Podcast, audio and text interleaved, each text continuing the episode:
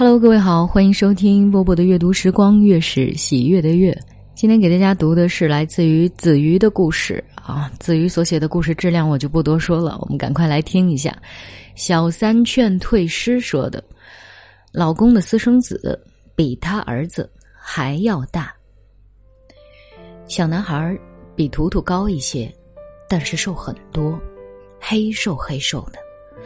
广场上的喷泉突然窜起来。”他兴奋极了，蹲在喷泉口旁边，伸直双手等待下一波水流。许秋月立刻想到了图图，图图看到喷泉就走不动路，拖也拖不走。此刻的小男孩背影就是一个瘦版图图。孟凡站在小男孩身边，嘴巴动了动，见小男孩没搭理他，于是蹲下来陪他玩，又说了几句话。没一会儿，喷泉再一次爆发，溅了他们一脸。两个人乐不可支，笑看着彼此。孟凡边笑边用纸巾给小男孩擦脸，他擦得很认真，还检查了耳朵有没有进水。许秋月搅了搅杯子里的咖啡，忍不住将身子往窗户后面缩。盛夏的阳光太毒辣，他感到有点喘不过气。许秋月到家的时候，图图已经被奶奶接回家。看到他，立马像小猴子似的凑上来，叽里呱啦说起学校里的事儿。图图上的是暑假兴趣班，其实他才四岁多，正是玩的年纪。但是许秋月觉得不能输在起跑线上，在图图还不会说话的时候，他就和孟凡制定了详细的教育方针，确保儿子成长的每一步都踏实有力。在带孩子上，许秋月觉得他和孟凡应该都算得上是合格的父母。每天晚上，夫妻俩谁有时间就会主动放下手机，陪图图读绘本、玩益智游戏。平时放假还会带着孩子一起四处游玩，增长见识。这种环境下长大的图图，有礼貌、乐观开朗，似乎不知道什么是难过、伤心。况且。许秋月也不舍得让图图难过伤心，他拼命抑制住内心渴望爆发的情绪，安静的听图图说完学校里的事，笑着夸奖一番后，把他打发到厨房帮奶奶干活儿。看着小人欢快的跑进厨房，许秋月立刻冲进卫生间，把水龙头开到最大。许秋月认识孟凡的时候已经二十八岁。两个相亲无数次的人一下子就看对眼了，这种看对眼并非一见钟情，而是发自内心的舒服。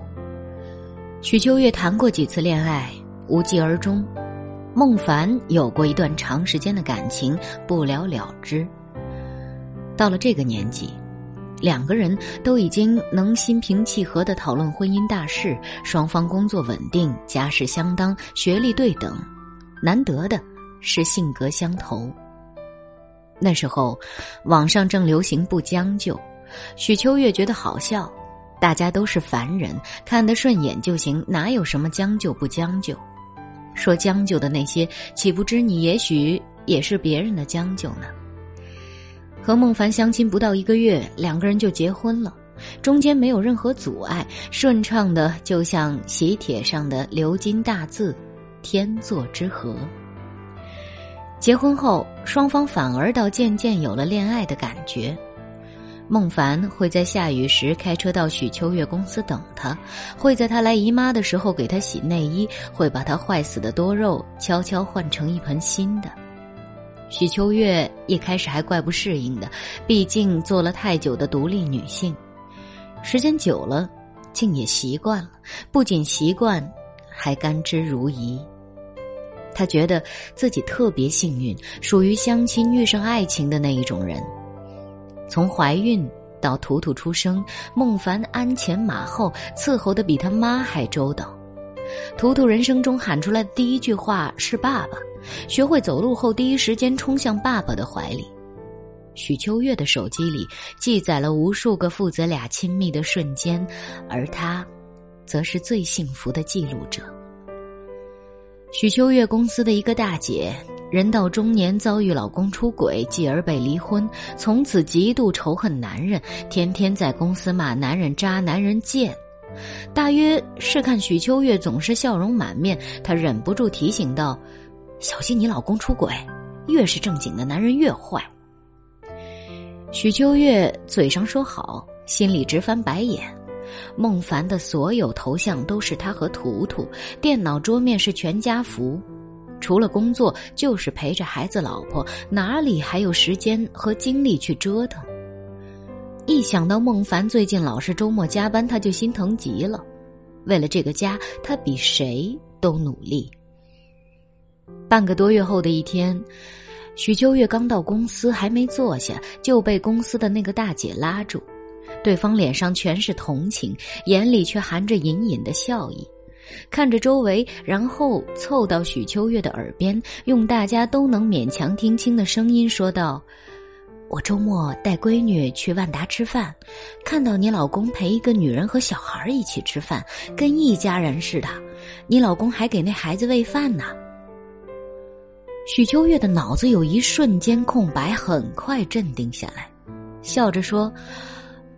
哦，你说的我知道，那是我姐和我外甥。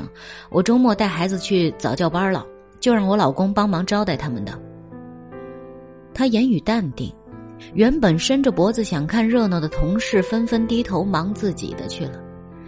同事大姐表情又疑惑又不甘心，还准备再追问什么，见许秋月一副懒得理人的模样，便讪讪的离去。好不容易熬到下班。许秋月感觉自己的魂儿都飘没了，回家看到孟凡，他好几次想脱口而出，终究忍住了。趁着孟凡洗澡的时候，他拿起他的手机认真翻看起来。他们俩知道对方的手机密码，但是平时从不查岗，因为足够信任。这是许秋月第一次这样做，他的手在打颤。如果同事大姐纯属无聊恶作剧，那……她查手机岂不是辜负了丈夫的信任？当然还是查了，不如不查。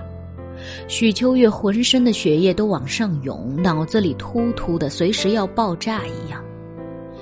孟凡周末确实在万达吃饭，上个周末、上上个周末、上上上个周末，从他开始加班的每个周末，都在外面吃喝玩乐。有游乐场的，有电影院的，有各种餐厅的。估摸着孟凡快要洗完澡了，许秋月赶紧翻到相册，果然找到了图图以外的一个孩子，跟图图的照片放在一起，像亲兄弟似的，笑得眉眼弯弯的。不一样的是。图图几乎每张照片都在笑，而这个孩子大部分的抓拍都在发呆，神情怯怯的。许秋月翻遍整个相册都没找到那个女人的身影，她把手机放回原处，仰起头想把眼泪逼回去，却适得其反，一股股凉意顺着脸颊流到心口，直到浴室门开，许秋月都没控制住自己。他赶紧冲到阳台，假装收衣服。晚风吹得衣服前后浮动，谁也没看见。衣服的后面有个女人在瑟瑟发抖。等到周末的时候，许秋月便悄悄跟着孟凡出门。他终于见到了那个女人，远远的，他看不清楚她的脸，不过感觉挺清秀的。女人把孩子交给孟凡后，就匆匆离开了。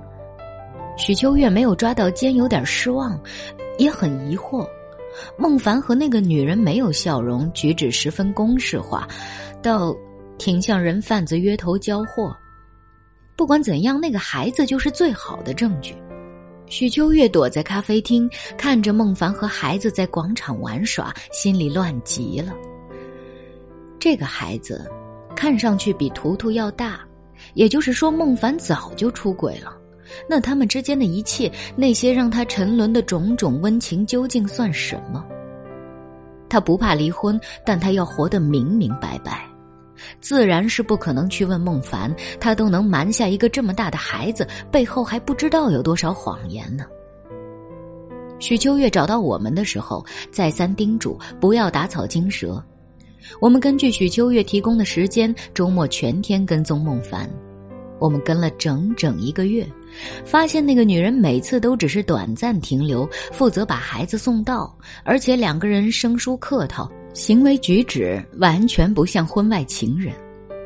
孟凡喊小男孩豆豆，小男孩则喊他爸爸。加上两人长相七分相似，我们确信是父子无疑。每次陪小男孩玩一整天后，孟凡就会买一大堆东西送小男孩回城郊的一户人家。孟凡毕恭毕敬地把东西递给这户人家的一个老太太，老太太收下东西却不大爱搭理他。小男孩跟老太太关系倒是很亲近，看嘴型应该是喊他奶奶。另一边，我们负责跟踪调查的那个女人的同事也有结果了。女人叫岑丽丽，是孟凡的大学同学，现已成婚，有一个女儿。根据邻居的说法及我们的观察，岑丽丽夫妻恩爱，家庭和谐，而且她的丈夫看样子并不知道豆豆的身世。岑丽丽除了接孩子去见孟凡，平时几乎不回娘家。我们向岑丽丽娘家那边的人打听，关于豆豆身世最多的一种说法是岑丽丽表姑的孙子，父母去世，他们就领养了这个孩子。大家都挺同情豆豆的，因为这孩子过得并不好。岑丽丽的弟媳看不惯家里多个野孩子，明里暗里的使绊子、甩脸色。岑丽丽的弟媳在服装店做导购，我们便借着买衣服的由头跟她聊起来，很快套话成功。她的弟媳非常讨厌大姑子，生个儿子自己不管，丢下来拖累娘家人。我们把调查的所有内容聚在一起，拼接出了一个最接近真相的内容：岑丽丽和孟凡曾经是一对恋人，分手后。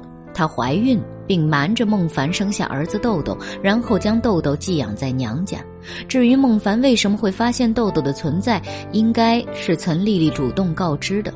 但是根据调查结果显示，他们显然没有不轨之情，而且彼此都很害怕走得太近，引人误会。听我们说完，许秋月的神情有一瞬间放松下来，很快却陷入更深的茫然。他心乱如麻，实在不知该怎么办。摆在他面前的每一条路都有令人惧怕的黑暗和荆棘。他不是一个人，还有图图。他所做的每个选择，不仅要让自己满意，还要对图图负责。至于孟凡，他对他的感情太复杂了。也许他曾经是不知情的，最终，他却欺骗了他。还有那个小男孩是许秋月无法放下的一个心结。照片上，豆豆的生存环境并不是很好，小小的人儿大眼睛里全是戒备和小心。一个六岁的孩子得经历多少不堪，才会如此惧怕这个世界？父爱、母爱，对于他是最艰难的奢望。许秋月想到了图图。总是高兴的挥舞着肉胳膊肉腿，被当成大家的开心果。如果有一天，他的图图也那么可怜无助，他一定会心碎吧。父母千错万错，稚子终究无辜。不管是豆豆还是图图，都不应当为父母的过错买单。徐秋月决定和孟凡好好谈谈，他的态度决定了他们每一个人的未来。孟凡没有任何犹豫，就和许秋月坦白了一切。他了解许秋月，既然他能这样淡然的问，必然是有备而来，他也就没有再隐瞒的必要。当岑丽丽打电话告诉孟凡他们有个六岁的儿子时，孟凡的反应和许秋月一样，脑子一片空白。他怀疑过这是岑丽丽的恶作剧，因为在谈恋爱的时候，岑丽丽就喜欢捉弄他，这也是导致他们分手的一个原因。他做事讲话从来不知轻重，总是随心所欲，使他们的关系常常剑拔弩张，最终走向末路。面对孟凡的质疑，岑丽丽苦笑一声，给他发来一张照片。照片上的小男孩眉眼和图图相似极了。孟凡不再有任何犹豫，这就是自己的孩子，另一个儿子。他的心中瞬间涌入无尽的恐慌，迅速掩盖了还有一个儿子带来的喜悦感。乍见之欢，不如久处不厌。孟凡遇到许秋月的时候，早已没有了年少时的冲动，旗鼓相当的条件和会面时的好感，促使他们走进婚姻。然而长久的相处下来，孟凡越发珍惜和许秋月在一起的时光。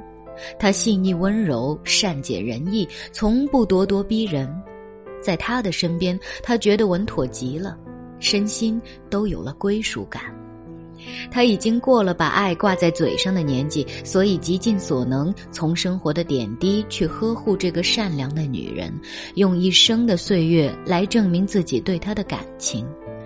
他十分庆幸，他们虽然错过了彼此的青春，至少还有余生的细水长流。可是现在，岑丽丽的一通电话，让这细水随时都有断流的可能。在巨大的恐慌下。孟凡不假思索地做出了隐瞒行为，而豆豆那边父爱的本能和良知让他不得不亲近骨肉，尤其是得知岑丽丽之所以主动找他，就是因为豆豆过得一点儿也不好，而他要维护家庭，已经没法顾全他了。这段时间，孟凡打着加班的名义，每个周末陪豆豆一天，这一天对于他而言既是甜蜜，也是煎熬。而亲眼见到豆豆生存的环境后，他的内心更是痛苦挣扎着。孟凡的话还没说完，眼睛已经通红，许秋月的心也被揪得生疼。他上一次看到这个男人哭是在生图图的时候，他坚持顺产却生不下来，又被拉去剖。进手术室前，他看到孟凡转过身去抹眼泪，一时。竟忘记了阵痛。不知过了多久，许秋月一直扣着沙发沿的手指终于松开了。她站起来，把低头啜泣的男人抱在怀里。男人的身体明显一僵，一动不动的。他轻轻拍了拍他的肩膀，想了想，不解气，又重重的捶了一下，略带幽怨的骂道：“混蛋！”谁让你骗我的？男人再也忍不住了，肩膀一耸一耸的呜咽声越来越大，双手却将他圈得更紧了。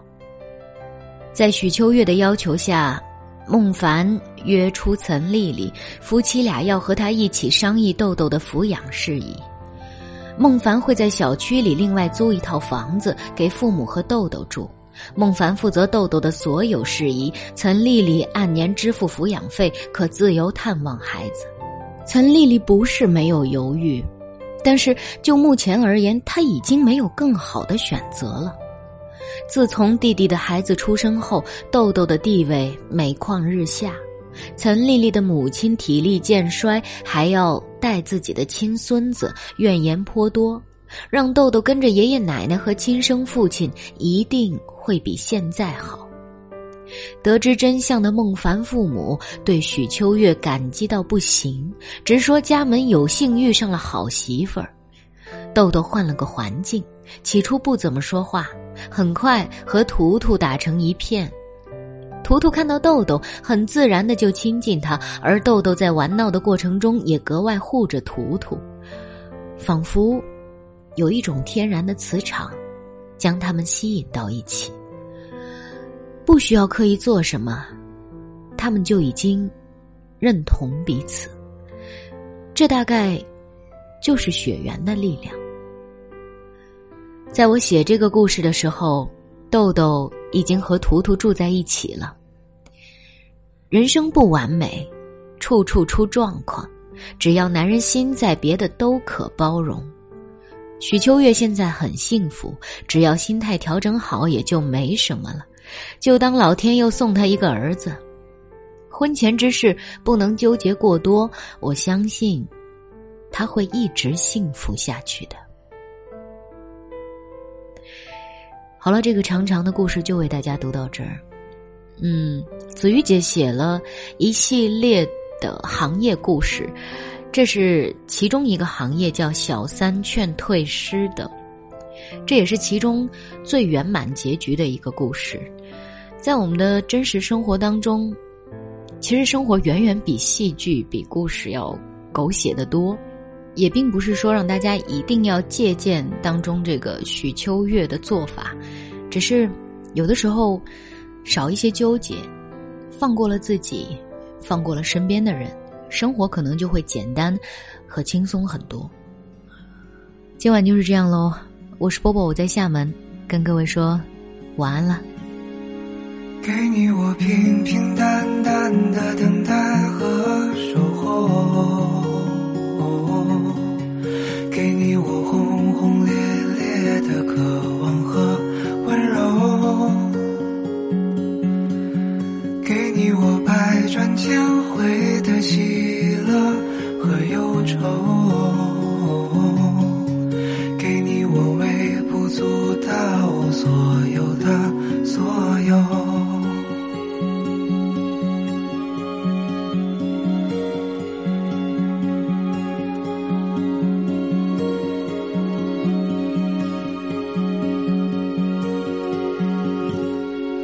给我你带着微笑的嘴角和眼